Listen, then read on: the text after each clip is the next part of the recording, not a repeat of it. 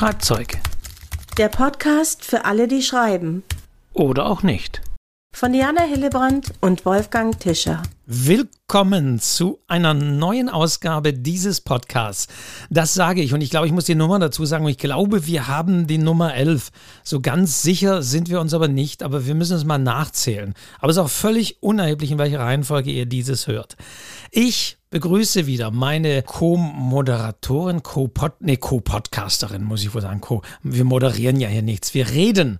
Und ich freue mich auf die Diana, die Diana Hillebrand in München. Hallo Diana. Hallo lieber Wolfgang, da sind wir wieder. Mit einer Folge zum Thema, ich sage es jetzt, Kritik. Rückmeldung zu Büchern, mal neutraler gesagt oder so. Wir wollen uns heute darüber unterhalten, was so alles passieren kann, wenn man, ja, wenn man Autorin ist wie du. Du bist ja hier immer die Autorin, die Schreibende. Du hast unterschiedliche Bücher geschrieben. Wer den Podcast regelmäßig hört, der weiß auch in welchen Bereichen. Also du kennst so das aus der Sicht, kritisiert zu werden, aber auch zu kritisieren. Du gibst ja auch Schreibseminare.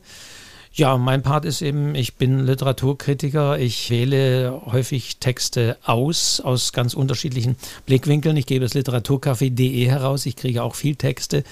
Ich kriege trotz allem auch viel Meinungsfragen. Wie finden Sie diesen, diesen Text? Und darum soll es halt gehen. Ja, irgendwann schickt man da sein Buch in die Welt hinaus und dann ist man einfach diesen Meinungen ausgesetzt. Da muss man auch erstmal ein bisschen mit umgehen lernen. Also ich weiß schon, dass das für mich auch teilweise nicht so ganz einfach war. Inzwischen äh, bin ich da über die Jahre etwas gelassener geworden, muss ich sagen. Es kann ja nicht jedem alles gefallen. Ne? Das ist einfach so. Und das muss man als erstes mal lernen, dass man das auch für sich akzeptieren kann. Und natürlich ist das schon eine Besonderheit. Ich meine, gut, klar, heute gibt es Bewertungsportale für alles, aber so im Großen und Ganzen, was weiß ich, der Fliesenleger, der das Bad fließt, der wird nachher nicht in der Zeitung öffentlich besprochen, wie er das Bad von Herrn Müller äh, gefertigt hat und ob das äh, okay war und wie die Fugen waren und so weiter. Aber bei Künstlern, allgemein gesagt, glaube ich, kann man sagen, ist es ja das Phänomen, dass wirklich das Ganze öffentlich kritisiert wird. Also es gilt ja auch für Theaterkritiken, gilt für Bücher, gilt für Musiker. Es ist ja gang und gäbe die Kulturkritik, erstaunlicherweise. Ja, wobei der Fliesenleger, der arme Kerl, der muss sich schon auch mit Kritik rumschlagen, weil wo schreiben sie es alle rein? Sie schreiben es alle auf Google, ja, und dann hast du den Salat. Also dieses öffentliche Kritisieren in den verschiedenen Portalen, auf den verschiedenen Seiten im Internet, das ist, glaube ich, einfach ein Thema unserer Zeit. Das wird gemacht und es wird gerne kritisiert, es wird gerne geschimpft, es wird manchmal vielleicht nicht so gerne gelobt, ja, also gerade der Fliesenleger kriegt vielleicht nicht so viel Lob, wie er dann auch wieder verdient hätte und damit müssen wir uns alle irgendwie rumschlagen. Ich glaube, da kommt man nicht mehr aus. Auch nicht mehr als Fliesenleger. Also der hat es auch nicht äh, einfach diesbezüglich. Die Besonderheit ist aber, das sage ich, obwohl ich sozusagen Kritiker bin, ist natürlich die, wenn es jetzt um Kritik an Büchern geht. Wir reden ja hier schwerpunktmäßig auch über Belletristik oder manchmal auch Lyrik, aber auf jeden Fall das künstlerische Schaffen dass es Kritik ist, die vielleicht umso härter treffen kann, wenn sie nicht unbedingt positiv ist, weil sie eben die Arbeit von unter Umständen Jahren kritisiert und weil sie wirklich Arbeit ja mit Herzblut kritisiert. Also Bücher sind ja Produkte des eigenen Geistes. Man hat alleine, also klar, Verlag ist dann dran, aber man hat ja überwiegend alleine an diesem, ich nenne es jetzt mal so, Produkt gearbeitet und dann kommt jemand und erdreistet sich, der womöglich gar keine Ahnung hat und der nie selbst ein Buch geschrieben hat und was will denn der überhaupt und der erdreistet sich dann dieses Werk zu kritisieren. Du, das tut wirklich weh. Das tut wirklich weh und egal wie gut ein Buch jetzt vielleicht für andere sein mag, du hast vollkommen recht, da steckt total viel Arbeit drin. Das ist einfach Arbeit. Das ist immer Arbeit, egal ob es jetzt im Geschmack gut getroffen ist oder nicht. Also jeder hat da lange irgendwie dran gesessen und es tut wahnsinnig weh. Und da kann ich jetzt mal gleich hier aus dem Nähkästchen plaudern. Ich kann mich an eine erste Kritik für eines meiner Kinderbücher erinnern. Oder nee, es war gar nicht fürs Kinderbuch, es war für ein Erwachsenenbuch. Und da stand dann drin, mit Verlaub, äh, man merkt, dass Frau Hillebrand nur Kinderbücher geschrieben hat. Und es hat mich so getroffen. Weil ich mir gedacht habe, das wertet Kinderbücher so ab, Kinderbuchautoren so ab. Es ist ja nicht einfacher, Kinderbücher zu schreiben, vielleicht genau das Gegenteil. Und ich fand es so, das hat mich so getroffen, weißt du, weil das hörte sich so an, als wäre es äh, eine Leichtigkeit, Kinderbücher zu schreiben und bleib erstmal bei deinen Kinderbüchern, bevor du was anderes versuchst. Und da habe ich richtig lange zu knabbern gehabt, das weiß ich noch, ja. Lustigerweise hat dann ein lieber Kollege, der hat das offensichtlich gelesen, vielleicht habe ich auch was erzählt, ich weiß es nicht mehr, dann einen Kommentar dazu geschrieben, dass es in der Literatur sehr viel große Kinderbücher gibt, die also wirklich äh, großartig geschrieben sind. Das hat mich ein bisschen besänftigt, aber ich weiß noch, das ist mir wahnsinnig tief reingegangen damals. Weil es natürlich auch eine persönliche Kritik war. Absolut. Da haben wir so Punkte, die dann schon mal, schon mal einen Unterschied machen. Mhm. Ich, oder ich weiß nicht, macht das einen Unterschied, wenn man sagt, ja, an der und der Stelle ist der Plot etwas dünn, da zieht es sich, da hätte man kürzen können. Das ist ja auch so eine beliebte Floskel in so Kritiken. Würde dich das jetzt weniger treffen, als wenn gesagt wird, die Autorin beherrscht hier einfach den Spannungsbögen nicht, weil macht ja, das einen Unterschied? Ich finde schon. Ich finde schon. Das eine ist wirklich eine sachliche Kritik. Da hat sich jemand mit dem Text auseinandergesetzt und dem gefällt was nicht, empfindet Längen. Ich meine, du kannst ja nicht jeden Geschmack treffen. Das ist für mich auch völlig in Ordnung. Also Kritik gehört einfach dazu. Aber in dem Moment habe ich mich so als Schriftstellerin herabgesetzt gefühlt, weil ich Kinderbücher geschrieben hatte. Und das hat mich so getroffen, ne? als wäre das weniger wert. Und das hat mich, glaube ich, so getroffen. Und da möchtest du dann manchmal schon gern mit dem in Kontakt treten und mal sagen, hey, wie, was, fällt dir eigentlich ein?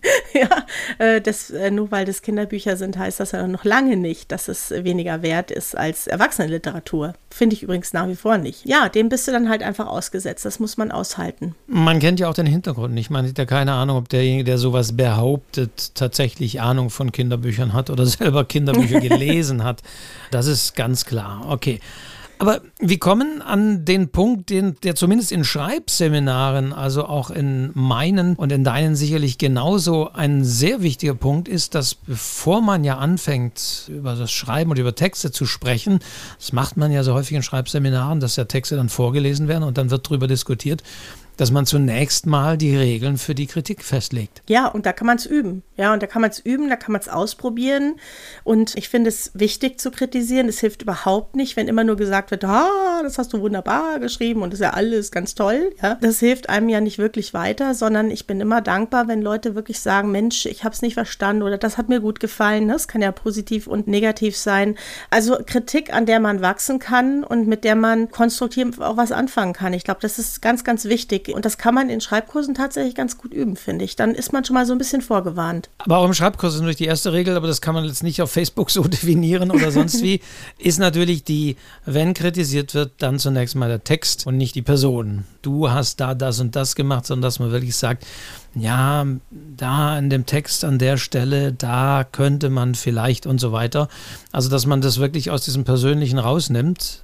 Aber wie gesagt, das kann man natürlich in einem geschlossenen Kreis dort machen. Das ist nichts, was man den Kritikern so allgemein sagen kann, wenn sie das nicht so machen. Aber ein guter Kritiker, so sehe ich das, würde das nicht machen. Ein guter Kritiker kritisiert den Text und nicht die Person, nicht den Autor. Es sei denn, es gäbe jetzt wirklich eine starke Motivation dahinter, dass das mhm. aus irgendeiner Prägung kommt. Aber ansonsten immer am Text kritisieren, immer die, also wir reden ja auch jetzt immer von Schwächen, wir müssen ja auch mal übers Loben irgendwann mal reden, aber. Habe ich auch gerade gesagt. das ist die zweite Regel, genau. Lob erstmal. Und, oder erstmal positiv und dann negativ. Ja, und häufig gibt es ja auch Stärken. Jeder hat Stärken beim Schreiben und dann auch Schwächen. Ich glaube, das kennt jeder, der schreibt. Und das ist eigentlich auch so schön, wenn man in seiner Schreibgruppe oder im Schreibkurs sitzt, dann merkt man relativ schnell, dass die Meinungen auch durchaus auseinandergehen. Also, dass die einen sagen, hey, ich fand's super und die anderen sagen, ich bin überhaupt nicht reingekommen. Und dann merkt man eben auch, wie unterschiedlich Texte wahrgenommen werden. Das ist einfach so. Und letztendlich ist ja das auch genau das, was passiert, wenn Leute deine Bücher lesen. Ja, die einen sagen, Mensch, ich habe mich so aufgefangen gefühlt, ich empfinde es genauso, wie es in dem Buch steht. Und andere sagen, ich fand es einfach nur total kitschig. Mir hat es überhaupt nicht gefallen. Und das finde ich auch nicht schlimm, weil das gehört auch dazu, dass wir eben unterschiedliche Meinungen haben. Da kann ich auch wirklich richtig gut damit leben. Und das kann man eben in so Schreibgruppen oder ja, in so in Schreibkursen oder Seminaren kann man das echt super lernen. Wie gehe ich damit um? Dass ich das nicht so an mich ranlasse, dass ich es vor allen Dingen nicht persönlich nehme, sondern eben auf den Text beziehe. Ne? In meinen Self-Publisher-Seminaren sage ich auch immer wieder, mit allem, was ihr tut, sollt ihr auch nicht die Falschen erreichen. Genau, das ist auch etwas, was sehr wichtig ist. Das kann man vielleicht nicht aus jeder Kritik rauslesen. Manchmal ist es sehr eindeutig. Aber einer der Gründe für schlechte Kritiken, vor allen Dingen auf den Online-Portalen wie Amazon und Co., ist manchmal oder ist häufig auch der, dass man irgendwo irgendwelche falschen Erwartungen geweckt hat. Verlagen gucken natürlich, dass alles stimmig ist. Damit meine ich wirklich, also auch Cover, Titel und so weiter, dass es entsprechend die Zielgruppe anspricht. Self-Publisher, Profis haben das natürlich auch drauf, aber wer gerade als Self-Publisher das erste Mal unterwegs ist, der muss in erster Linie auch aufpassen, dass er keine falschen Signale aussendet, dass er nicht jetzt mal ganz platt gesagt, mit einem Cover suggeriert, es wäre ein Krimi, aber eigentlich ist es ein Liebesroman und man soll sich nicht täuschen, wie viele Leute irgendwie Bücher kaufen, ohne dass sie genau gelesen haben, worum es geht, weil sie einfach vielleicht das Cover anspricht und sonst wie und hinterher lesen sie es dann und sagen, oh, das ist, ist ja gar nicht das, was ich erwartet habe. Also die, die, schlimmste Formulierung wäre wirklich die, wenn jemand eine schlechte Bewertung abgibt und sagt, es traf nicht meine Erwartungen. Weil man sich dann die Frage stellen muss, das sage ich auch immer wieder, warum hat man vielleicht hier äh, falsche Erwartungen geweckt? Also das finde ich bei Self-Publishing immer sehr wichtig.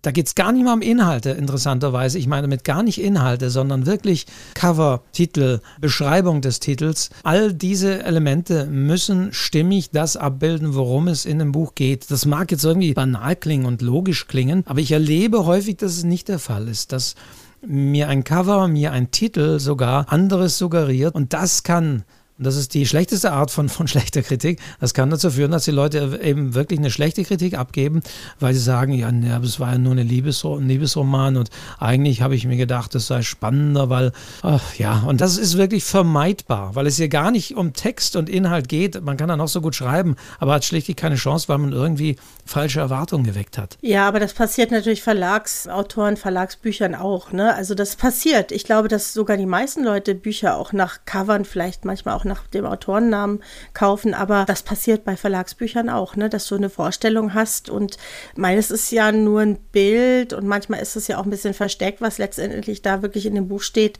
Das kann immer passieren, ne? Also dass Erwartungen geweckt werden, die dann nicht erfüllt werden, das ist ja was, was einfach, ja, das ist so ein bisschen das, was immer passieren kann. Egal ob Verlagsbuch oder Self-Publishing. Die Verlage haben vielleicht mehr Erfahrung, die haben da ihre Marketing-Erfahrung, ihre Vertriebsleute, die da auch ein bisschen mitreden können. Aber passieren kann dir das eigentlich immer, ne? Sehr selbstsicher, aber auch ein bisschen in die falsche Richtung gehend, hat das mal John Locke ausgedrückt. Das ist nicht der Philosoph, sondern ein amerikanischer Self-Publisher. Vor Jahren hat der mal einen Ratgeber geschrieben, war also einer der ersten. Und der hat schlichtweg gesagt, wer dein Buch nicht mag, der gehört halt nicht zu deiner Zielgruppe. Das, damit macht man sich ein bisschen zu einfach, aber äh, trotzdem sollte man mal drüber nachdenken.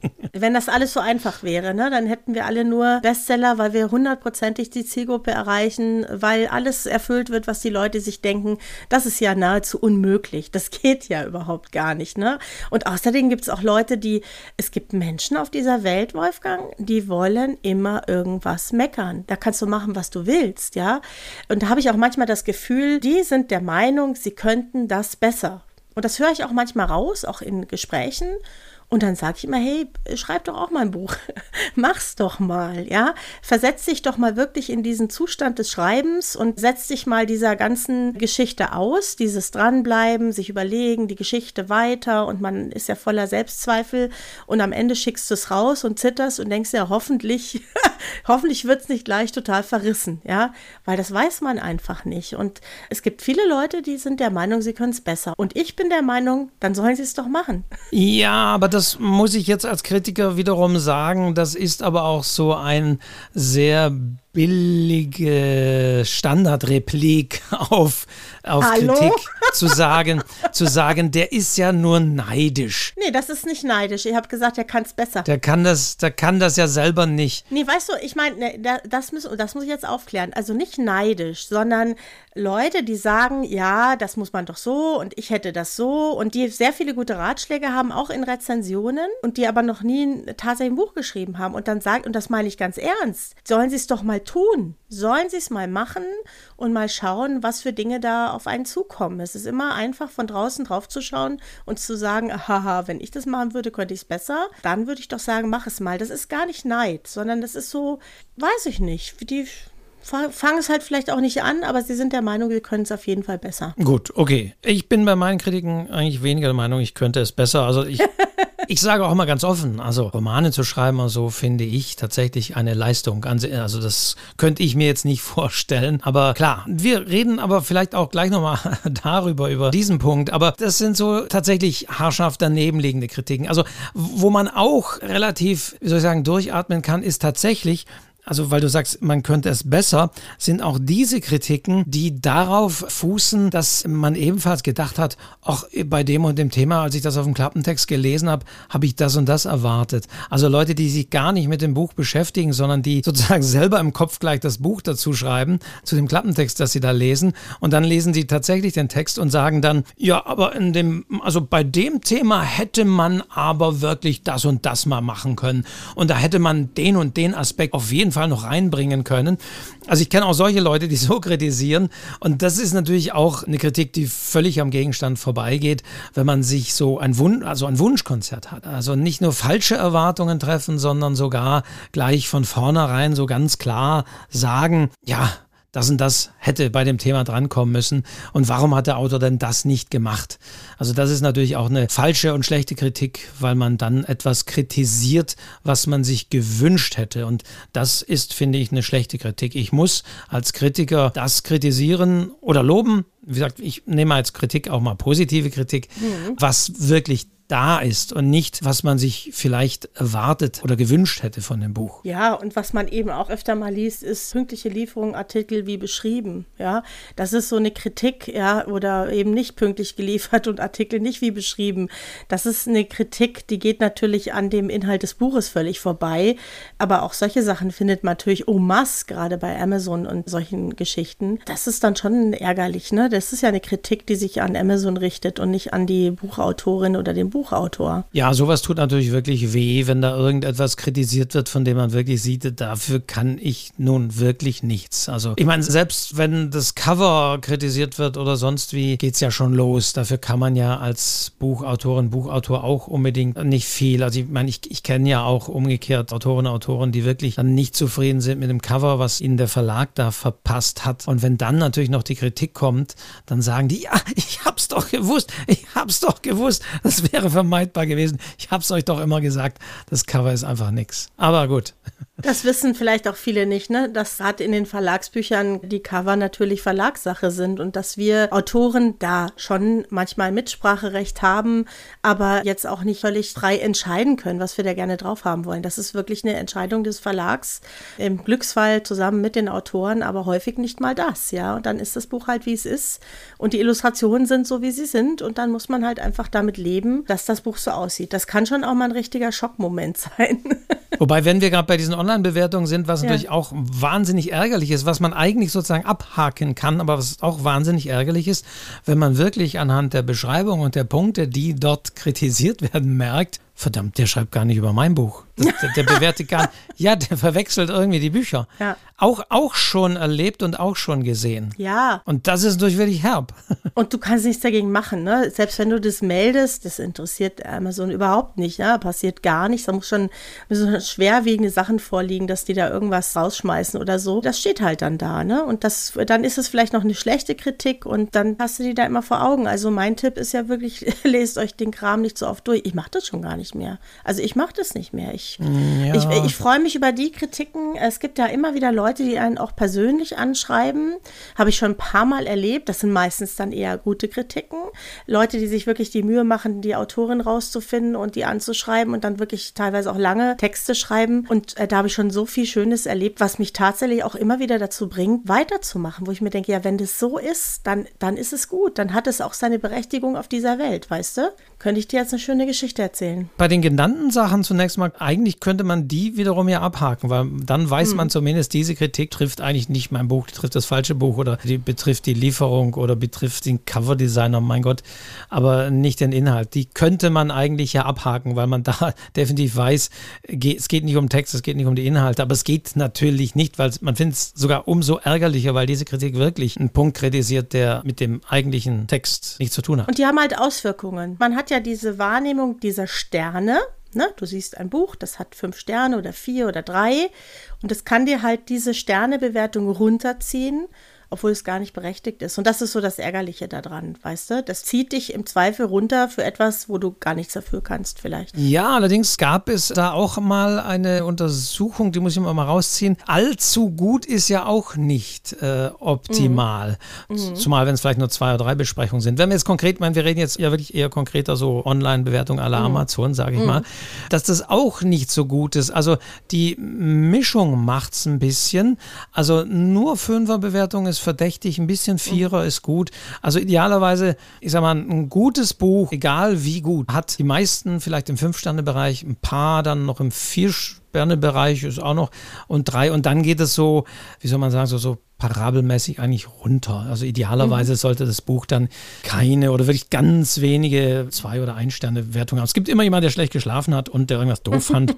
und, und das andere finde ich, das, was, was, man, was man jetzt auch aus der Hinsicht auch erkennt, also das finde ich ist so das, das positive Buch. Und man weiß, das Buch, das lieben doch die meisten Leute. Irgendwann gibt es immer. Aber es überwiegen Fünfer- und Vierer-Sterne-Bewertungen. Und dann gibt es natürlich noch die kontroversen Bücher.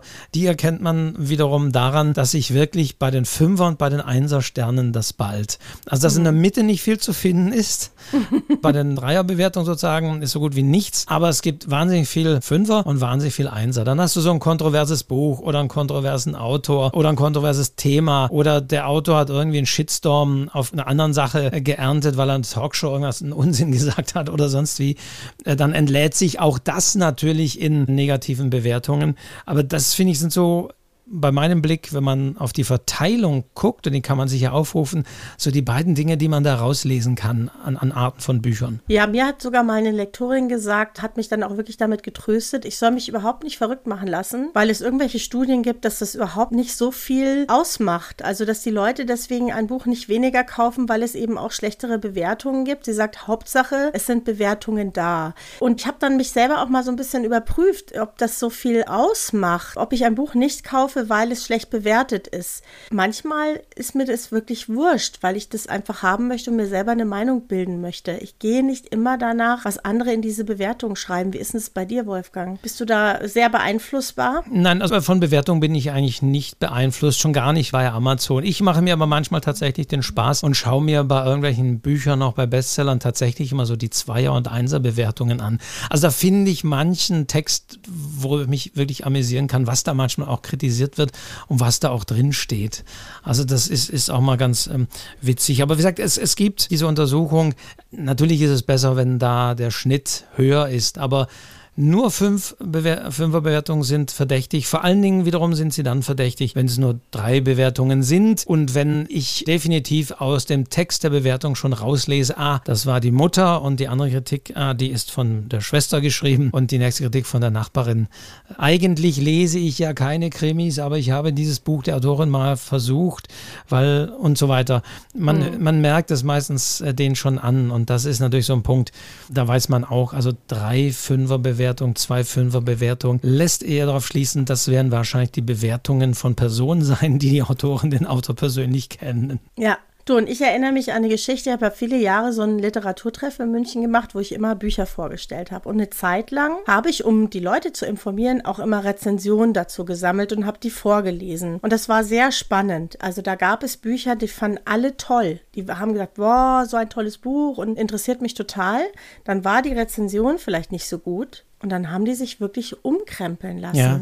Und dann habe ich aufgehört damit. Dann habe ich mir gedacht, nee, wenn das so sehr beeinflusst, ja, obwohl die das Buch eigentlich gut finden, ich habe ja daraus vorgelesen, und die dann aufgrund dieser Rezension sagen, nee, also das ist ja nichts, habe ich mir, das meine ich nicht mehr. Und da habe ich keine Rezension mehr zu den Büchern vorgelesen, weil ich habe wirklich gemerkt, dass die Leute vor Ort das sehr stark beeinflusst hat. Die Leute lassen sich da schon sehr beeinflussen. Ich äh, mhm. weiß das nicht so sehr bei Büchern, aber ich weiß das zum Beispiel bei Beiträgen im Literaturcafé, da setzt häufig der erste Kommentator oder die erste Kommentatorin den Ton. Mhm. Wenn der negativ ist gegenüber dem Autor des Beitrags und wenn ich auch den geschrieben habe, dann gehen häufig weitere Kommentare in die gleiche Kerbe. Mhm. Und umgekehrt ist es eher wohlwollend oder ist es am Thema orientiert und geht nicht so gegen den Autor, dann sind auch die weiteren häufiger wohlwollend. Also das ist mhm. etwas, was schon ja ein, Aspekt ist. Aber dennoch warne ich immer davor, dass die Leute, Freunde, Bekannte animieren, gerade bei den Online-Portalen Besprechungen zu schreiben, weil es meistens nicht gut geht, weil man es hört, weil es klar wird, weil es irgendwie in der genannten Form schon relativiert wird. Ich lese normalerweise keine Bücher, aber dieses Buch war so großartig gigantisch, deswegen fünf Sterne. Da weiß ich, das, das ist kein Norm, das kann nicht sein. Nein. Also das ist nicht bezahlt in dem Sinne, aber das ist sozusagen herbeigeredet, gewünscht von Freunden und mhm. Bekannten. Also ich warne davor, weil es meistens sofort zu hören ist und weil mich das wiederum jetzt eher abschreckt, weil man sagt, ach, da hat der Autor, die Autorin, zehn Personen hat das Buch geschenkt, das sieht man ja, verifizierter Verkauf steht ja dann auch immer bei mhm. Amazon, ob man es da bestellt hat, wobei mittlerweile die Profis sagen ja auch, auch, ja, bestellt bitte das Buch, ihr kriegt das Geld von mir zurück, damit da verifizierter Kauf steht und so weiter. Beziehungsweise es gibt ja mittlerweile Agenturen, da kann man sich auch Rezensionen kaufen. Die kaufen wiederum auch das Buch, weil die auch wissen ein bisschen, wie die Algorithmen funktionieren. Aber ich warne davor, das sozusagen im kleinen Kreis selbst zu machen. Also würde ich zumindest. Ich weiß nicht, wie das, wie das bei dir ist, Diana, aber es geht selten gut. Man merkt diesen Besprechungen an, dass es Gefälligkeitsbewertungen sind. Sehr du, ich bin ja da regelmäßig in der Petrouille, hätte ich fast gesagt, weil ich ja in meinen Schreibkursen auch immer wieder Leute habe. Du wirst immer gebeten, Kritiken zu schreiben. Nein, nein, nein, nein. Aber so, na, okay. äh, die veröffentlichen natürlich auch. Und das sind für mich natürlich tolle Bücher, gar keine Frage. Wir haben da lange gearbeitet, ich kenne die Leute und ich könnte ins Schwärmen kommen. Und ich mache das ganz bewusst nicht, weil ich mir eben auch denke, das kommt vielleicht zu unehrlich rüber. Und dann kriegen die Leute mit, da gibt es irgendeine Verbindung und dann klingt es wie eine Gefälligkeit. Das haben haben die gar nicht nötig, verstehst du? Das sind so tolle Bücher, dass ich ihnen einfach zutraue, dass sie das selber schaffen und dass sie nicht mich brauchen, die ich ja mit ihnen da vielleicht irgendwie dran gearbeitet habe, um da eine Bewertung zu bekommen. Ich weiß schon mal bei Facebook oder so darauf hin, dass da ein Buch erschienen ist von jemandem, der aus meinen Kursen kommt. Das ist wieder was anderes, finde ich. Aber so Rezensionen, ah, da habe ich immer ein komisches Gefühl. Ich habe immer das Gefühl, dass ich da nicht so sein kann wie ein normaler Leser, weißt du? Ja, ja. Also da sind wir wieder bei dem Punkt, was natürlich auch der Grund für schlechte Kritiken ist, dass man schlechte Ratgeber hatte, die einen zur Veröffentlichung irgendwie gedrängt haben. Also gerade wieder auch, wenn es jetzt nicht, sag mal, nochmal qualitativ von einem Profi gegengecheckt wurde, dass die sich halt dann auf Freunde, Familie und die berühmte Aussage, das solltest du veröffentlichen. Wahnsinn, wenn du das, ich würde es sofort kaufen. Und das äh, führt natürlich auch ein bisschen zu falschen Erwartungen, wenn man bislang in seinem eigenen Schreiben nur mit Meinungen von Personen konfrontiert war, beziehungsweise die auch die Freundschaft nicht gefährden wollten oder das Familienleben nicht, den Haussegen nicht schief hängen lassen wollten. Die sagen, super, nee, hast du, hast du ganz toll geschrieben. Ja, ja nö, toll, würde ich sofort kaufen. Dass man dann mit diesem Gefühl das macht, ist auch nicht so. Und dann kommt zum ersten Mal tatsächlich sozusagen professionelle Kritik. Und selbst bei dir, wo du ja Schreibratgeberin bist, aber du, selbst du kannst die Distanz dann einfach nicht wahren. Es ist, geht einfach nicht mehr. Nein, man steckt da zu tief drin. Ich würde auch nicht wollen, dass jetzt zum Beispiel mein Mann eine Kritik für meine Bücher schreibt. Das käme mir total komisch vor, weißt du? Oder meine Tochter, ja. Ich gebe meine Bücher übrigens auch meine Manuskripte nicht an Testleser raus. Genau das Gleiche. Ich, ich ertrage das irgendwie nicht. Ja. Ich muss das mit mir selber ausmachen, mit dem Lektorat ausmachen und dann ist es gut. Und dann übergebe ich das an die Leser. Und ich kann inzwischen echt das super hinnehmen, dass es eben Leute gibt, die es gut finden und andere, die es nicht gut finden. Also bei meinen Büchern sind es wenig. Ich habe auch keine Blogger oder sowas, wo ich Bücher hinschicke. Ich kenne viele Leute, die das machen und auch sehr erfolgreich machen. Es bringt sicher auch was, aber ich mache es nicht. Ich habe mal eine Leserunde bei Lovely Books gehabt. Das war eigentlich eine schöne Erfahrung, weil du da wirklich mit den Lesern so in Kontakt trittst und da direkt dich austauschst austauscht. Ne? Und aus diesem Austausch entstehen durchaus auch Rezensionen für das Buch. Das sehe ich natürlich auch manchmal als Kritiker ganz klar. Da gibt es eine Autorin, die hat ihre Fans oder ein Autor, äh, Fans, Leserinnen, die Community, die mehr oder weniger alles sofort lesen und egal, ob es nur gut oder schlecht ist. Und da kann man sich natürlich auch sozusagen die Wut und Aggression eines größeren Kreises zuziehen, wenn man mal wirklich völlig objektiv sagt, naja, aber gut sind die Texte nicht wirklich, weil hat man keine Chance. Da wird man sofort mhm. natürlich äh, gelüncht und niedergemessen und, und überhaupt und sonst wie. Aber ja, ja, Also man kann da als Autorin natürlich auch gut leben, mittlerweile mit seinem, mit seinem eigenen Fankreis, der alles gutiert, der alles bejubelt, der alles gut findet, was man da so schreibt, selbst wenn es objektiv gesehen wirklich nicht so gut ist. Mhm. Wobei die ja manchmal auch ehrlich sind. Ne? Manchmal liest man schon auch durchaus Sachen, Mensch, ich habe alle Bücher super gefunden, mit dem Mai, das ist jetzt nicht so ganz mein Fall. Ja, es gibt ja auch sehr ehrliche und ich mag ehrliche Kritiken. Ja, also warum auch nicht? das gehört eben auch ein bisschen dazu, finde ich. Und das hört man auch schnell raus, ob das ehrlich gemeint ist oder ob da jemand nach dem Schnabel eben spricht. Und ich denke, das erlebe ich zumindest auch bei professionellen Autoren. Damit meine ich, meine ich aber durchaus auch professionelle Self-Publisher, dass das nicht falsch verstanden wird. Die wissen und können das auch dann entsprechend einschätzen und einstufen. Also die haben dann auch zu sich selbst so diese Distanz und wissen das auch, dass das jetzt eher so eine Fanbewertung ist.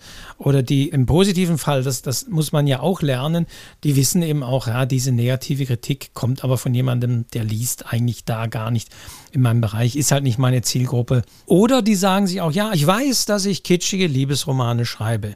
Und ich schreibe kitschige Liebesromane für Leute, die diese Romane lieben, die da drin versinken, die da mitleben, die da auftauchen und die sind begeistert. Für die ist es geschrieben. Und ich weiß das natürlich auch. Und wenn mir das jemand vorwirft, ja, dann, dann ist das okay. Dann will, das ist das, was ich will. Also das ist auch, denke ich, wichtig, ein gewisses Selbstbewusstsein natürlich als Autorin, als Autor zu haben. Gerade wenn man in einem Genre unterwegs ist, dass man eben sagt, ja, klar, ich was weiß ich, ich schreibe keine Hochliteratur. Das ist gar nicht das, was ich will. Ich möchte Leute eine, eine, gute Zeit verschaffen und nichts weiteres. Und wenn man das jetzt kritisiert, sorry, aber das ist dann wirklich nur falsch. Und das ist, glaube ich, etwas, was man als Kritiker auch wissen muss und was ich zum Beispiel auch immer sehr häufig weiß. Ich weiß natürlich, dass es sehr einfach ist, zum Beispiel einen kitschigen Liebesroman natürlich Kitsch vorzuwerfen und den auch nachzuweisen und genau zu zeigen, warum und wieso und welche Stelle und sonst.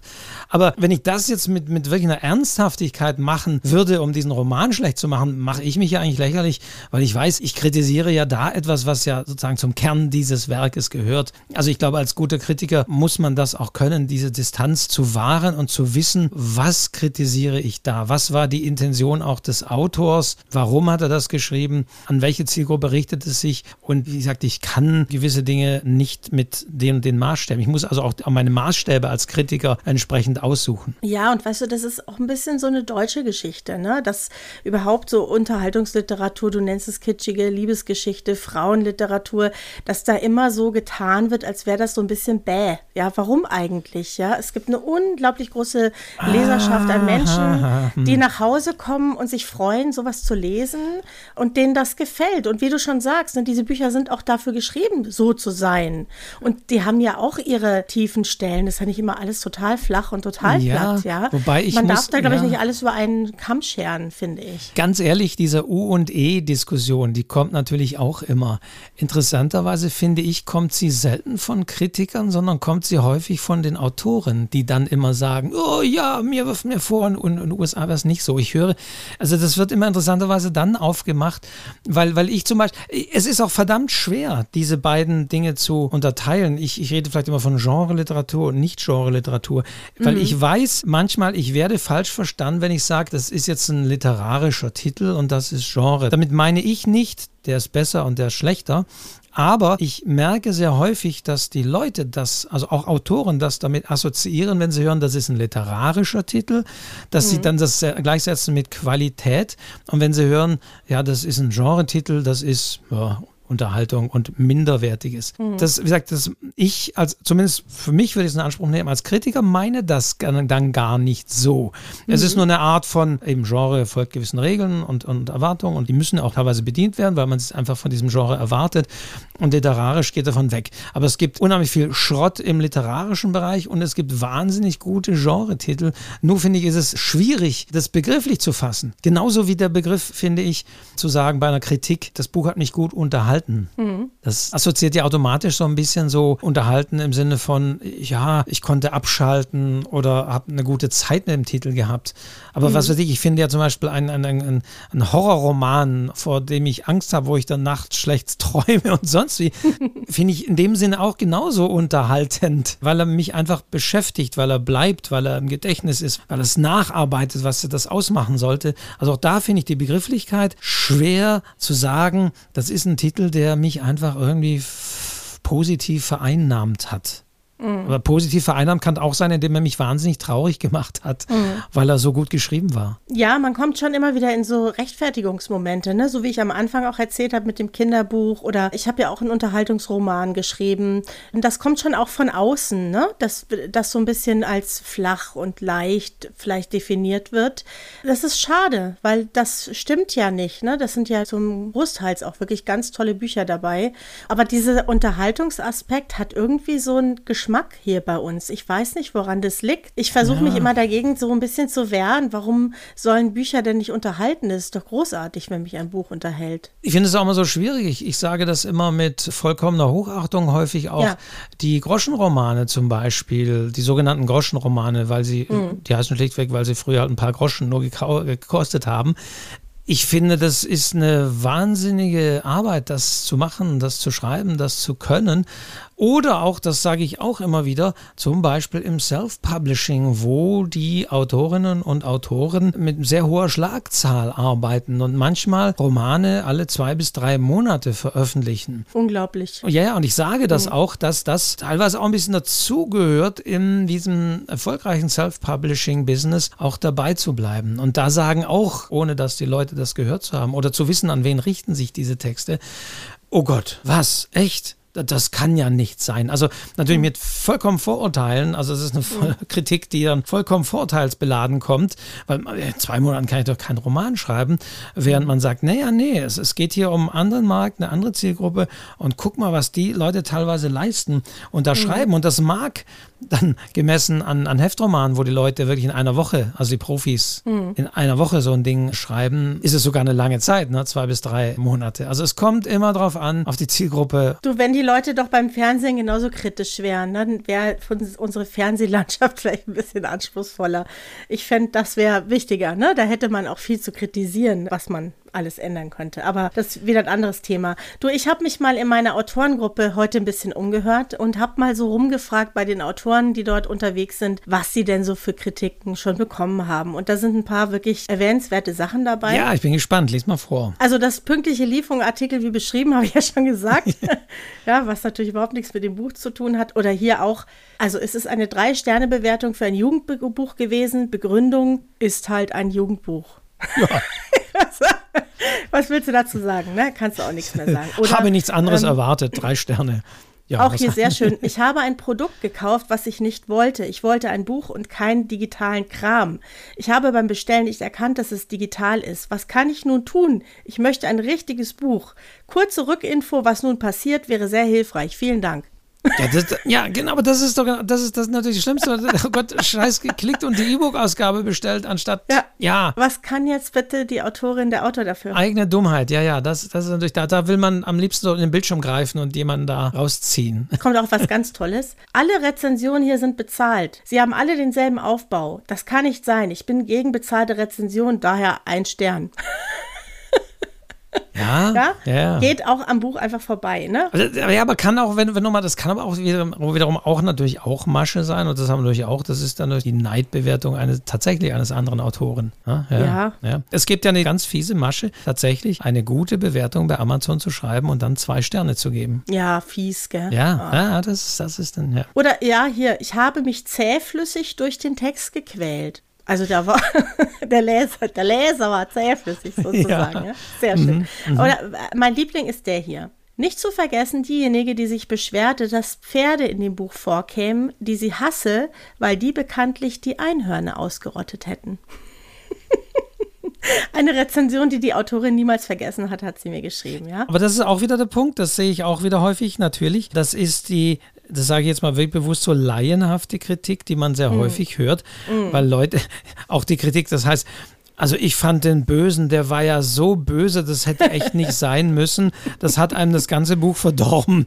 Deswegen ja. nur drei Sterne. Ne? Also ja, ja. Aber wir müssen ja auch mal über gute Kritiken sprechen. Wir sprechen hier über die Bösen, weil das sind natürlich vielleicht auch die, die uns sehr im Gedächtnis bleiben, die uns sehr treffen, also uns Autoren auch sehr treffen. Aber es gibt auch sehr schöne Rezensionen. Es gibt auch Leute, die einen extra anschreiben und eine Rückmeldung geben. Also habe ich schon ein paar Mal erlebt. Und du, das ist wirklich erhebend. Und das Schönste, was ich da wirklich ich mal erlebt habe, war eine Rückmeldung auf eine Kurzgeschichte in einer Anthologie von DV. Es war eine Kurzgeschichte, so ein bisschen überspitzt von dem Italienurlaub, also wirklich lustig eigentlich. Gute Laune Geschichte. Und da schrieb mich eine Frau an, die sagte, sie hat dieses Buch mit in die Klinik zu ihrer sterbenden Mutter genommen. Und sie hat ihr das vorgelesen. Und das war das letzte, ich muss fast heulen, wenn ich daran denke, das letzte Mal, als sie einfach ganz herzhaft und sorglos zusammen gelacht haben. Weißt du, und dann denkst du dir, ach, wie gut, dass ich schreibe, weißt du, für diesen einen Menschen war das einfach ein sorgloser Moment für die beiden da im Krankenhaus und dann denkst du dir, yeah, weißt du? Mhm. Das sind ja so Geschichten, normalerweise kriegst du das ja nicht mit. Ne? Es wird ja auch eh seltener gelobt als kritisiert. Es ist einfach nur mal so. Aber wenn du dann sowas bekommst, äh, dann ist es einfach wahnsinnig schön. Oder wenn jemand schreibt, ich konnte es einfach nicht weglegen. Ich wollte es eigentlich gar nicht lesen, aber ich konnte es nicht weglegen. Es hat mich so mitgenommen.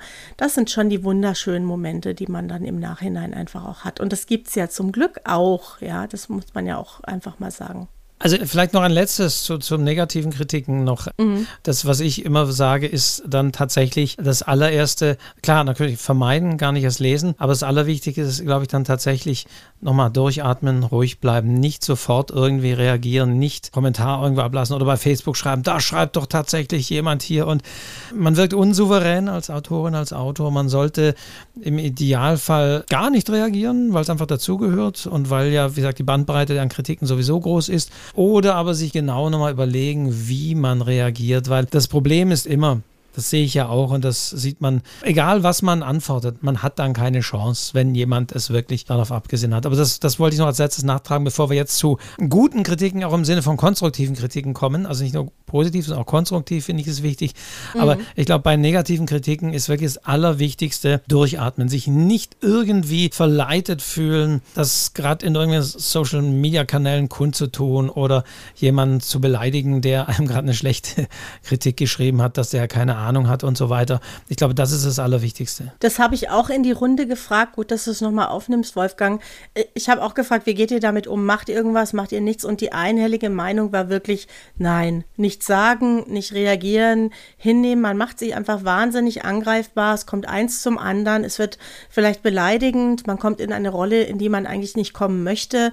Da ist es wirklich besser, einfach ja, abzuhaken und zu sagen, ist halt wie es ist, ja und man kann es nicht allen recht machen. Und wenn man das nicht aushält, dann vielleicht gar nicht erst lesen. Ja, aber das ist definitiv der Ratschlag, der wirklich wichtig ist, weil mhm. man hat häufig keine Chance. Egal was man sagt, dann ist irgendwie getroffene Hunde bellen oder siehe doch, ah, das zeigt mhm. ja sowieso auch das und so. Ja, also im besten Falle wirklich so schwer es fällt, einfach ignorieren, nichts machen. Und da ist es einfacher und schöner, wenn man eben positive Rückmeldungen bekommt, wie ich es auch gerade erzählt habe, dann zu antworten und eben auch mal zu sagen, Mensch, das war jetzt wirklich schön für mich als Autorin, das zu lesen. Ich freue mich, dass ich diesen schönen Moment da erzeugen konnte. Und das tut dann schon gut. Und da finde ich es auch angemessen und völlig in Ordnung, auch mal eine Rückmeldung zu geben und sich zu bedanken für die schöne Rezension oder für die schöne Bewertung. Ja, also dann persönlich zu schreiben auf persönliche Nachrichten ist definitiv auch nochmal etwas anderes als eben eine Reaktion auf so eine öffentliche Kritik, wie immer sie auch ausgefallen sein mag. Jetzt kommen wir aber zum Positiven, oder? Ja, wir kommen zum Positiven, weil das ist ja eben die andere Seite, dass es eben auch positive Rückmeldungen gibt, dass man mit den Leuten in Kontakt treten kann, dass man viel schneller mitbekommt, wie ein Buch gelesen wird, wie es wahrgenommen wird. Also da sind ja auch hier so Leserunden, ich habe gerade gesagt, habe ich auch schon erlebt. Das ist schon auch ein tolles Erlebnis, wirklich aller Minute mitzubekommen, wie die Leute das Buch gelesen haben oder sogar noch lesen und dann sich ihre Gedanken machen.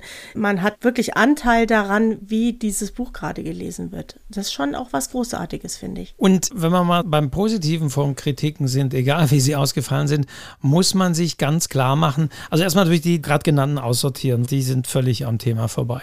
Aber ansonsten muss man sich da schon klar machen, dass ja jede, auch negative Kritik einen Grund irgendwie hat. Und wenn ich gesagt, wenn es eine schlechte Lieferung ist, so, dann kann ich es abhaken, ist nicht mein Grund. Aber wenn jemand tatsächlich eine Begründung liefert, und das haben wir auch gesagt, nicht nur schreibt, Buch war Mist oder hat mich gelangweilt mhm. oder sonst, sondern mhm. wirklich eine Begründung liefert. Warum, wieso, an welcher Stelle, was war denn der Grund? Und das ist jetzt egal, ob es jetzt im Feuilleton ist oder tatsächlich bei einer sehr ausführlichen Rezension bei Amazon, die gibt es ja auch dann mhm. hat das ja meistens einen Grund.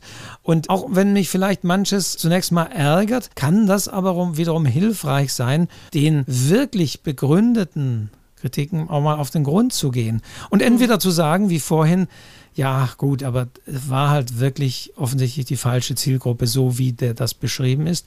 Oder, und das meine ich auch wiederum mit dem Positiven an einer Kritik, für sich rauszuziehen, ja, wenn ich so drüber nachdenke, an der Stelle, ja, da, da, das stimmt. Da muss ich jetzt beim nächsten Buch mal dran denken. Das ist vielleicht eine Schwäche von mir. Also das muss ich auch als Kritiker und was ja auch eine gute Kritikerarbeit ja auch ausmachen sollte, das eben auch zu, zu beleuchten und ein bisschen auszuarbeiten und im positiven Sinne ja auch da dem Autor eine konstruktive Rückmeldung zu geben, dass vielleicht der ein oder andere Punkt da nicht so optimal war. Ja, und man wächst ja auch eigentlich, also bestenfalls wächst man mit jedem Buch ja, ich behaupte das jetzt einfach mal so, dass man mit den Jahren vermutlich, hoffentlich immer ein bisschen besser schreibt. Ich kenne das Thema Kritik ja auch aus meinen Lesungen für Kinder. Ne? Die sind ja sehr ehrlich, auch in der Lesung. Die sagen einem auch danach, das fand ich langweilig. Jetzt kannst du da beleidigt sein oder du kannst dir sagen, ja, an den Stellen haben sie gelacht. Das kommt anscheinend gut an bei den Kindern. Und dann kannst du schauen, ob du das im nächsten Buch, im nächsten Projekt oder für die nächste Lesung vielleicht eine andere Stelle raussuchst, wo es mehr zu lachen gibt oder so. Man kann da ja wirklich auch ganz viel draus ziehen ziehen, ja. Und dann ist es ja auch eine Chance, ne? wenn äh, man mitkriegt, hey, das gefällt denen richtig gut, da muss ich vielleicht noch ein bisschen mehr draus machen, ja. Das kann ja auch was ganz Positives sein. Und so sehe ich ja auch eine Kritik. Und ich versuche jetzt bei den Kritiken, die ich schreibe, wirklich auch eine gewisse Ausgewogenheit walten zu lassen. Denn man muss wiederum auch äh, tatsächlich rechtlich sagen, ich, gesagt, bin jetzt kein Rechtsanwalt, das ist keine juristische Aussage, aber im Online-Bereich und auch Bloggerinnen und Blogger zum Beispiel könnten ein Problem bekommen, wenn sie zu enthusiastisch über ein Buch schreiben, zu positiv, weil man ihnen dann vor vorwerfen kann, das ist ein Werbebeitrag. Und da spielt ja. es überhaupt keine Rolle, ob sie sich das Buch selbst gekauft haben oder ob sie Geld womöglich sogar dafür bekommen haben oder zumindest nur, nur in Anführungszeichen Rezensionsexemplar. Das ist überhaupt nicht der Maßstab. Allein der Klang der Kritik, wenn der so euphorisch ist, wenn der eben nicht eine, eine Differenzierung hat, sondern nur positiv, äh, dann kann also das ist jetzt nicht, aber dann kann das als Werbung gefasst werden und könnte sowas als Werbung bis, bis zu einer Abmahnung führen. Will jetzt hier keine Angst machen, aber tatsächlich habe ich das schon mal gehört als Empfehlung auch für Bloggerinnen und Blogger. Man sollte eben bei einer guten Kritik auch differenzieren, wie gesagt, wiederum auch nicht zu euphorisch klingen und in keinen Fall zu werblich äh, mhm. klingen. Also ich würde deswegen auch so Phrasen vermeiden, wie das, was du zwar vorhin auch gesagt hast, ich konnte das Buch nicht aus der Hand legen. Ich habe es in einer Nacht durchgelesen und sonst wie was. Ich würde empfehlen, auf solche, also zumindest wenn ich jetzt im Blogbereich und sonst schreibe, eher zu verzichten. Und sagt, da ist man auch ein bisschen angehalten, ein bisschen differenzierter drauf zu schauen. Mhm, aber ich glaube, das betrifft jetzt eher die Blogger. Es gibt schon Leute, die sich einfach ganz normale Leser, Leserinnen, die sich sehr für ein Buch begeistern können, die sich dann melden und sagen, ich konnte es nicht weglesen, ich habe die ganze Nacht durchgelesen. Das ist einfach eine ehrliche ja, Meinung natürlich. Nein, nein. aus einer Begeisterung heraus. Ne? Da wollen wir jetzt mal hier nicht die armen Leute, denen da Angst machen, dass sie sich das nicht Nein, die, diese Frage. Nein, um Gott, nein, um Gott, nein, nein. Ich meinte das wirklich für, für Blogger, für Online-Texte. Also auch nicht für die Amazon-Rezension. Könnte man wahrscheinlich eine statistische Auswertung machen. Ja. Auch so diese einleitenden Sätze. Vorweg muss ich sagen, das hört man auch, finde ich auch so eine Phrase bei Amazon-Rezensionen. Bevor ich was zu einem Buch schreibe, muss ich sagen, das. Und dann ich schon kommt noch viel was gelesen habe. Grundlegendes, was ganz Grundlegendes. ich seit Jahren Imker bin, aber jetzt, äh, was weiß ich. Ja, ja, ja, nein, nein, das meinte ich nicht. Ich meinte das wirklich jetzt für Leute, die sich näher mit einem Buch auseinandersetzen. Ja, ja, ja. Nee, nee, ansonsten klar, das, das sind die Phrasen, die man hört. Konnte ich nicht weglegen. Lass uns doch noch kurz darüber sprechen, Wolfgang. Jetzt haben wir über Amazon gesprochen, über Blogger. Lass uns noch darüber sprechen, wie Autoren, Autorinnen vielleicht an Rezensionen in Zeitschriften kommen oder hier bei Monsieur Literaturkritiker Wolfgang Tischer. Ja, ja, äh, wie, was kann man tun, um an tolle, ehrliche Rezensionen zu kommen? Wo hat man eine Chance, wirklich was unterzubringen? Das ist doch auch eine Frage, die zumindest bei mir in den Kursen auch immer mal wieder auftaucht. Was sagst du dazu? Also, wenn es darum kann ich Ihnen das mal schicken, sage ich nein. also tatsächlich, Shit. bei meinem Fall muss ich das Shit. sagen und ich mache da wenig Hoffnung. Ich werde natürlich bombardiert mit solchen Anfragen. Ich kann es mhm. nicht anders sagen. Per Mail, teilweise telefonisch oder sonst wie.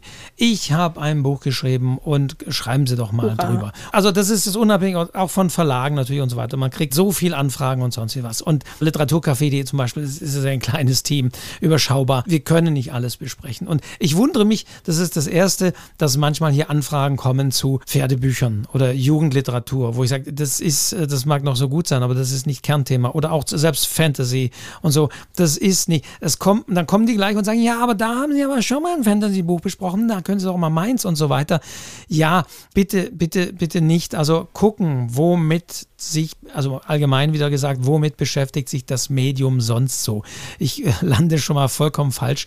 Wie bei Verlagen ja genauso, wenn ich mein Manuskript an einen falschen Verlag schicke, der solche Arten von Büchern nicht veröffentlicht, dann habe ich von vornherein keine Chance, tue ich mir keinen Gefallen. Also das ist das Erste. Man sollte es mal zu erkennen geben. Was auch nie funktioniert, man hat gerade ein Buch besprochen, da ging es um Apfelbäume. Und dann sagt jemand, oh, ich habe auch ein Buch über Apfelbäume geschrieben, wollen Sie es nicht auch besprechen? Auch das bitte nicht.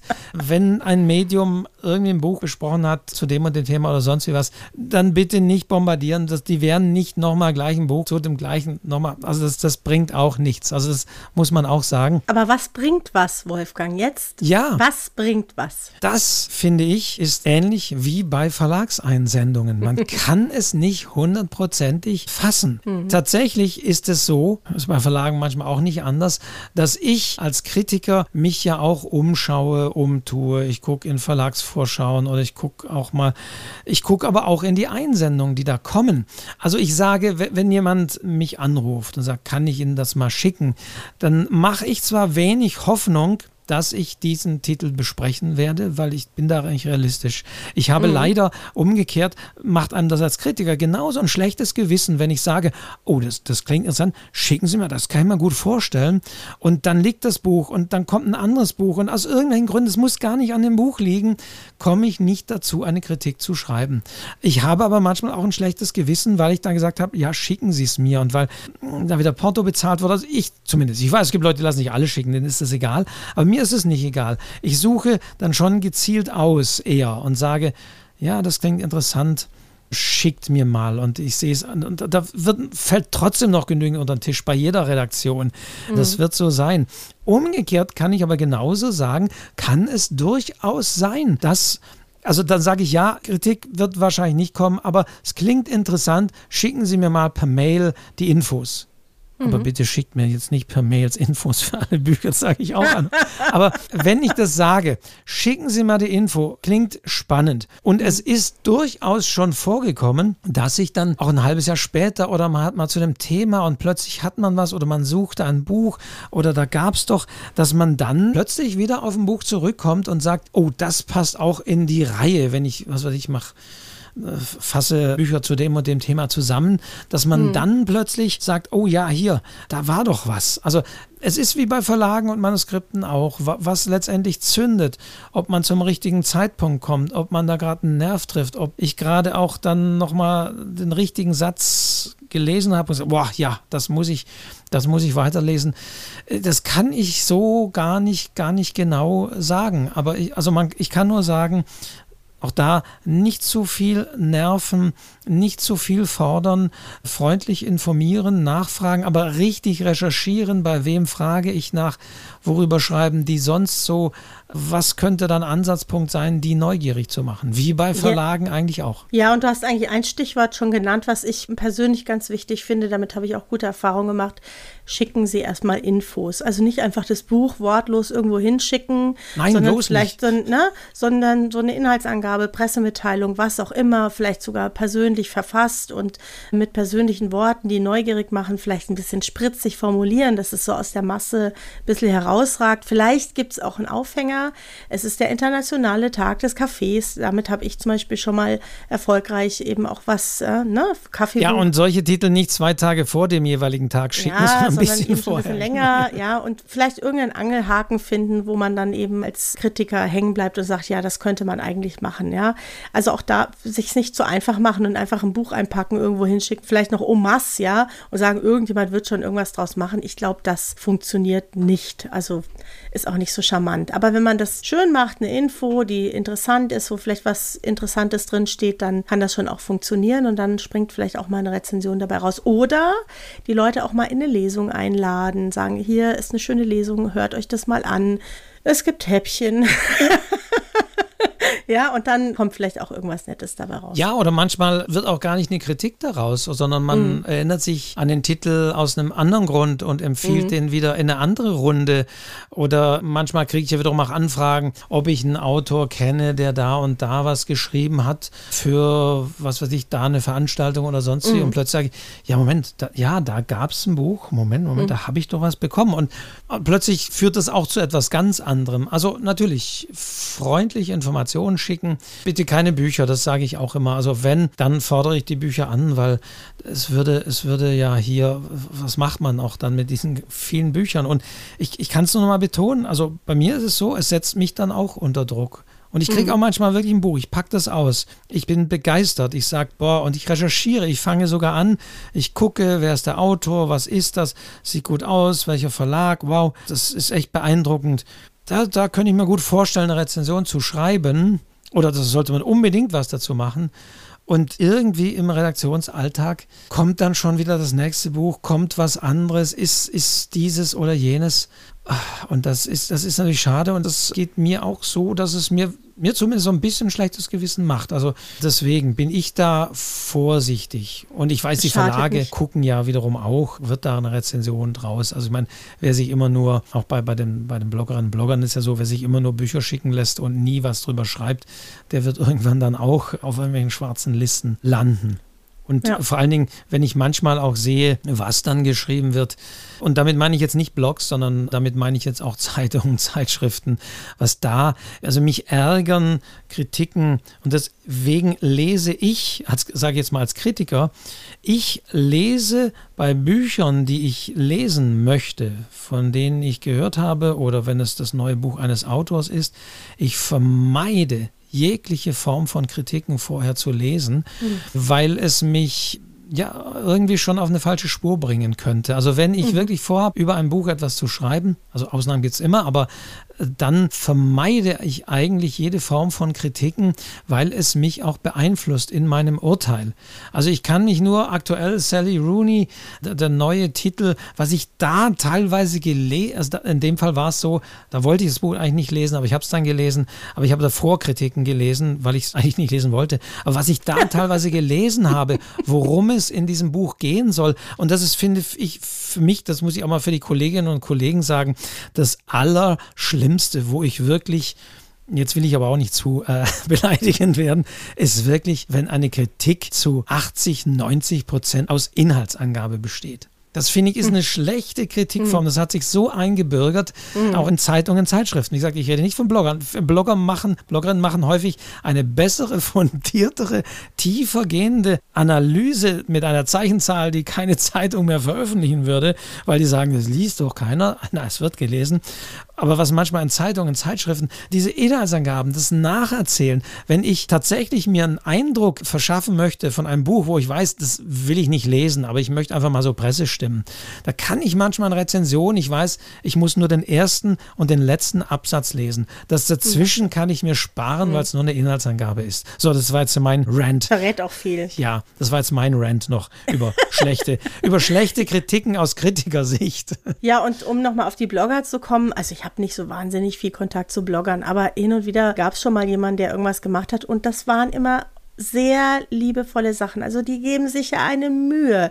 Die kochen dann irgendwelche Rezepte nach und machen Fotos und betreiben einen Aufwand. Also muss man schon auch dankbar sein. Ja, das sind so schöne Beiträge, die du dann verlinken kannst, weil sich jemand da Mühe gegeben hat. Das finde ich schon ganz großartig. Also an der Stelle mal Danke an alle Blogger und Rezensenten, die sich da Mühe geben. Das ist äh, wirklich großartig und ich glaube, wir Autoren sind alle dankbar dafür, wenn das so toll läuft ja, dann freut man sich natürlich auch, das zu lesen, ist ja klar. Ja, und die haben häufig auch ein Hintergrundwissen mhm. oder eine Einordnung und haben wirklich alles mhm. dreimal gelesen von der mhm. Autorin, wie man das mhm. als professioneller Kritiker vielleicht gar nicht machen würde. Und eben, das ist häufig fundierter, spannender, lesenswerter als manche Feuilleton-Kritik, die häufig manchmal auch nur gemacht wird. Also bei manchen Zeitungen, ich will jetzt keine Namen nennen, da wundert es mich, dass dann immer nur die Bücher kritisiert werden, die Bestseller, die in an allen anderen Zeitungen auch kritisiert werden. Und man weiß, dass dass dieses Provinzblatt das deswegen macht, um halt einfach im Pressespiegel nochmal irgendwo genannt zu sein zu diesem Buch und aufgelistet zu sein.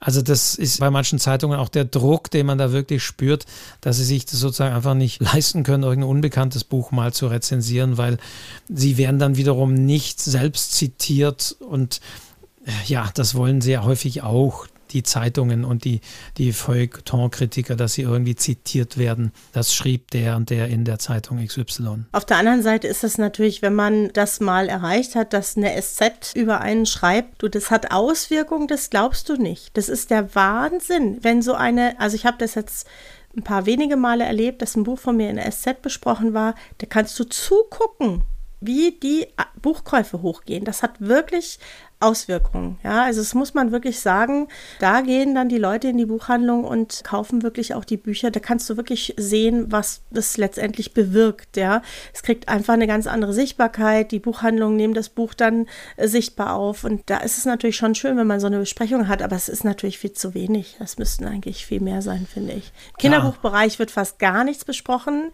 in den Feuilletons, ganz, ganz, ganz wenig. Ist auch, auch nicht in Ordnung. Ne? Es sind häufig nur die Erwachsenenbücher Bücher, die besprochen werden. Ja. Und das finde ich ein bisschen schade, ja, weil es wirklich, äh, sieht man ja auch in den Spiegel-Bestsellerlisten, dass da auch immer wieder Kinderbuchautoren mit dabei sind. Es dürfte mehr sein. Es wäre viel in der Zeitung, was man weglassen könnte und dann könnte man ein bisschen mehr Literatur machen. Das würde unserer Welt, glaube ich, nicht schaden. Ja, ja, ja, das ist jetzt eine andere Misere, die man vielleicht an anderer Stelle, aber tatsächlich der Rückgang der wirklich guten, längeren, ausführlichen Kritik, auch das ist das Gejammer als bekannt. Also es, es gibt nur noch diese Service-Kritik, so eben ein bisschen was zum Inhalt und dann noch ein Satz drunter und gut ist es. Und dann ja, wird die Frauenzeitschrift wieder zitiert, irgend auf irgendeinem Cover. Wir sind böse heute. Ja, aber darüber wollen wir jetzt auch nicht sprechen. Ein Hinweis kommt aber an der Stelle, wo du das nochmal sagst. Mhm. Wenn es natürlich einem gelingt, dass man eine Kritik in der SZ hat, oder sei es auch nur in einer anderen Zeitung, dann, das sage ich, müssen wir an der Stelle, glaube ich, auch nochmal sagen, ist es wirklich wichtig, dass die Urheberschaft bzw. die Nutzungsrechte bei der Zeitung liegen. Also selbst der Urheber, der Redakteur, der Literaturkritiker, der das geschrieben hat, der hat vielleicht auch die Nutzungsrechte an die Zeitung dann äh, womöglich exklusiv abgetreten, weil er für die exklusiv unter Vertrag ist. Und dann darf auch der Redakteur oder der Literaturkritiker nicht sagen, ja, ja, benutze meine Kritik. Also ganz wichtiger Hinweis. Bitte nicht, wenn ihr in der Gemeinde irgendwie sonst wie eine Kritik über euer Buch stand oder über eure Lesung, genau das gleiche. Bitte nicht einscannen und als PDF oder als Bild oder sonst wie auf die eigene Website pappen, dann begeht oder ihr auf Facebook oder auf Facebook posten oder sonst irgendwie weiter verbreiten ungefragt. Damit begeht ihr eine Urheberrechtsverletzung. Das heißt, ohne Genehmigung der Zeitung, also in der Regel der Zeitung, der Lizenzabteilung der Zeitung, dürft ihr das nicht. Das ist ganz wichtig. Da gab es wirklich schon Abmahnungen beziehungsweise gab es sogar Gerichtsurteile, dass die Verlage, die dann häufig Zitate ja aus den Zeitungen genommen haben, weil die haben ja auch das Rezensionsexemplar bekommen und so weiter. Ja, dass die dann von, von der Zeitung, von den Zeitungen, ich wie gesagt, gab es spektakuläre Fall von der Süddeutschen und der FAZ, muss man so sagen, die dagegen geklagt haben, dass die Buchverlage hier einfach aus der Zeitung irgendwie Sätze rausnehmen und auf die Umschläge pappen. Das war dann plötzlich nicht mehr zulässig, wirklich höchst richterlich. Also insofern sage ich Vorsicht, Vorsicht, Vorsicht, wenn man sich über eine positive Rezension freut und Besprechung freut, die nicht einfach nehmen und auf der Seite Pressespiegel auf seine Website stellen ohne Erlaubnis. Also das machen ja viele, fast fast alle. Ich sage das auch immer. Und ich habe das tatsächlich mal gehabt, dass ich hatte eine halbe Seite in der SZ, ja. Und das wollte ich natürlich zeigen. Du, ich habe wirklich bei der SZ angerufen, Lizenzabteilung, ich habe dafür bezahlt. Das ging immer für ein halbes Jahr. Dann zahlst du, ich weiß nicht mehr, was das war, keine Ahnung, 200 Euro oder ja, ich weiß es nicht mehr, ja. ja.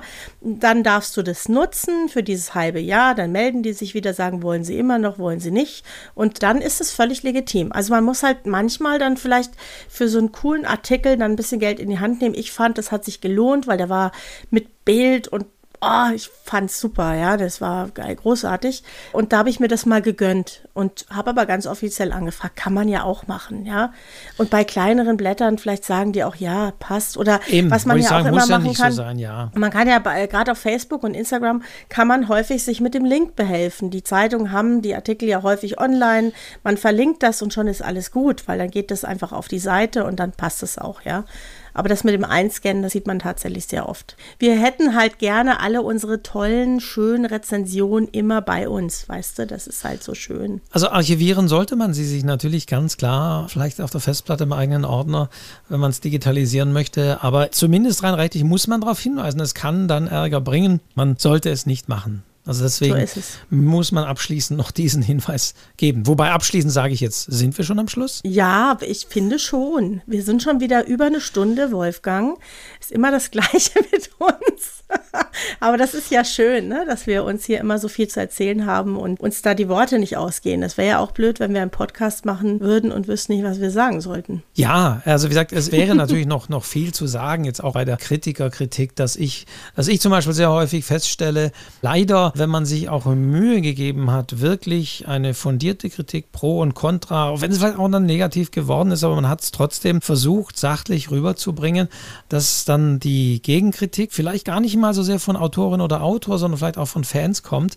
Und die wird dann leider persönlich. Mhm. Das finde ich immer schade. Also ich freue mich, wenn ich eine Kritik geschrieben habe und es findet dann wirklich auch eine inhaltliche Auseinandersetzung statt.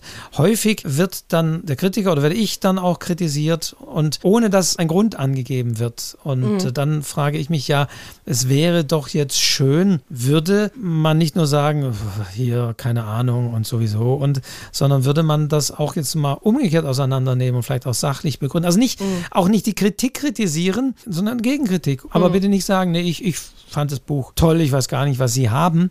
Das ist natürlich nicht fundiert, sondern eine Gegenrede. Warum? Was hm. spricht für das Buch? Welche Punkte? Was kann man? Also ich finde das klasse. Ich habe das äh, ganz, ganz wenig, in ganz, ganz wenigen Fällen fürs Literaturcafé. Ich mache ich mach das sehr. Ich finde das großartig, wenn ich auch eine positive Kritik schreibe und jemand sagt, nee, überhaupt nicht. Und er würde mir wirklich fundiert Ganz selten haben wir das mal teilweise auch redaktionsintern gemacht, wenn man so unterschiedlicher Meinung ist. Aber das würde ich mir dann häufig auch mal wünschen, wenn jemand sagt, oh, der Kritiker, der keine Ahnung oder was ist denn das für eine Kritik oder stimmt doch gar nicht und überhaupt, wenn dann auch fundiert mal was, was käme. Aber, Aber das ist ein du, anderer Punkt. Ich finde, das ist uns auch vielleicht in unserer Gesellschaft ein bisschen verloren gegangen, ne? dass man gegensätzlicher Meinung sein kann, sich das sagen kann, ohne dass man ausfallend wird, ohne dass man beleidigt wird, ohne dass man sagt, ich habe Recht und du hast Unrecht, sondern wirklich wieder in diese Diskussion zu kommen. Das ist übrigens auch eine Aufgabe, die ich immer in meinen Schreibkursen sehe, dass wir lernen, miteinander zu reden, obwohl wir unterschiedlicher Meinung sind. Ich habe da Leute drin sitzen manchmal, die sind überhaupt nicht meiner Meinung. Und das finde ich aber nicht schlimm. Über Literatur kann man immer diskutieren und man kann immer unterschiedlicher Meinung sein. Aber es geht immer nur noch, es gibt nur noch schwarz und weiß. Und ich finde, das müssen wir wieder lernen, mit vernünftigen, moderaten, vernünftigen Worten miteinander umzugehen und uns zu kritisieren, auch zu sagen, hey, das finde ich gar nicht, schau mal, das ist doch eine tolle Stelle, hast du das nicht gelesen, weißt du? Man kann ja auch drüber reden. Ja, ja. oder sich auch an einer Kritik in gewisser Weise erfreuen. Also ich hatte ja. auch schon, und da schauen mich manchmal Leute ganz verständnislos an, wenn jemand eine gute, schlechte Kritik schreibt zu einem Buch, das ich selbst sehr gut finde, mhm. dann geht es mir so, dann kann ich mich trotzdem freuen über diese ja. schlechte Kritik, auch über ein gut gemachter Verriss. Das ist ja auch eine ganz eigene Form. Ein Verriss kann wirklich super sein. Ich kann drüber lachen, über die Formulierung, wie sich der Kritiker ereifert. Da kann ich mich drüber freuen und trotzdem sage ich, ja, aber ich finde das Buch trotzdem gut. Ja, also so ist es. ich glaube, das kommt ja noch dazu, auch anderes gelten zu lassen, auch mal anderes zu lesen, auch wenn ich selber das Buch sehr gut finde, trotzdem mal eine schlechte Kritik zu lesen und sagen, warum ist das so? Natürlich als Autor hat mir gesagt, ist die Sache nochmal besonders. Aber gerade mal an auch Fans und, und so gerichtet, fände ich es viel schöner, wenn das auch mal aufgegriffen wird und wenn man sich auch mal drüber freut. Also ich ernte manchmal irritierte Blicke, wenn ich sage, ja, nö, finde ich jetzt nicht, ich bin nicht der Meinung von dem, aber ich habe das echt trotzdem gern gelesen. Mhm. Also das, die Kritik, nicht das Buch, die Kritik. Das ist doch jetzt ein schönes Schlusswort, Wolfgang, damit wir jetzt, ne, wir waren eigentlich schon beim Schluss, aber du hast da einfach ja, wieder drüber hinweg Wie immer, ich, ja. was ja auch durchaus interessant ist. Auch wir freuen uns über Kritik und Rückmeldungen, ne? auch durchaus kritische Worte. Wir sind total offen und sehr gespannt. Kommt ja auch immer mal wieder was, haben wir jetzt diesmal gar nicht drüber gesprochen, machen wir beim nächsten Mal wieder. Und äh, schreibt uns und gebt uns Rückmeldungen, damit wir wissen, wie wir hier weitermachen sollen. Genau, wir sammeln da auch wieder. Es gab auch eine gute Rückmeldung zu den Kurzgeschichten, aber das packen wir an anderer Stelle nochmal rein. Also es kommen durchaus auch zu Folgen, die schon waren, immer wieder nicht nur Kritiken, sondern auch Fragen. Also wir werden die wieder sammeln und die irgendwann mal da unterbringen. Aber ja, klar, auch wir freuen uns über Kritik, was wir besser machen können, aber natürlich auch über, über Lob genauso. Ja, und wenn ihr uns anschreibt, wir geben euch auch eine Antwort. Also ich habe schon ein paar E-Mails beantwortet, finde das schön, wenn wir auch so ein bisschen in Kontakt treten und wir so ein bisschen mitbekommen, wer sitzt da eigentlich auf der anderen Seite. Und das soll es für heute gewesen sein, oder Wolfgang? Das soll es gewesen sein, nicht ohne den obligatorischen Hinweis Natürlich abonniert auch diesen Podcast, drückt die Glocke bei Spotify, dann werdet ihr informiert, wenn eine neue Folge vorliegt und dann könnt ihr die gleich hören. Den Podcast gibt es ja immer alle 14 Tage, sonntags, 0 Uhr sozusagen, geht mhm. äh, das online. Also auch da freuen wir uns, denn das ist in dem Fall auch eine Form von positiver Bewertung, das Abonnieren dieses Podcasts. Aber auch bei Apple iTunes Google Podcasts und, nee, Apple iTunes gibt es ja, das heißt jetzt Google Podcasts, aber und so weiter. Also überall, wo Wir es Podcasts überall. gibt und wo ihr hört, abonniert uns. So, das war der obligatorische Hinweis und damit soll es jetzt wirklich sein. Ich wünsche dir einen schönen Abend, Wolfgang. Es war mir wieder ein groß, großes Vergnügen. Ja, Diana, es war mir ebenfalls ein Vergnügen. Überhaupt, das ist äh, keine Kritik an dieser Ausgabe. es war sehr gut. Ja, euch auch da draußen einen schönen Abend, einen schönen Morgen, einen schönen Tag, wann immer ihr diese Podcast-Folge gehört habt. Bis zum nächsten Mal. Es verabschieden sich Diana und Wolfgang. Tschüss, macht's gut. Ciao.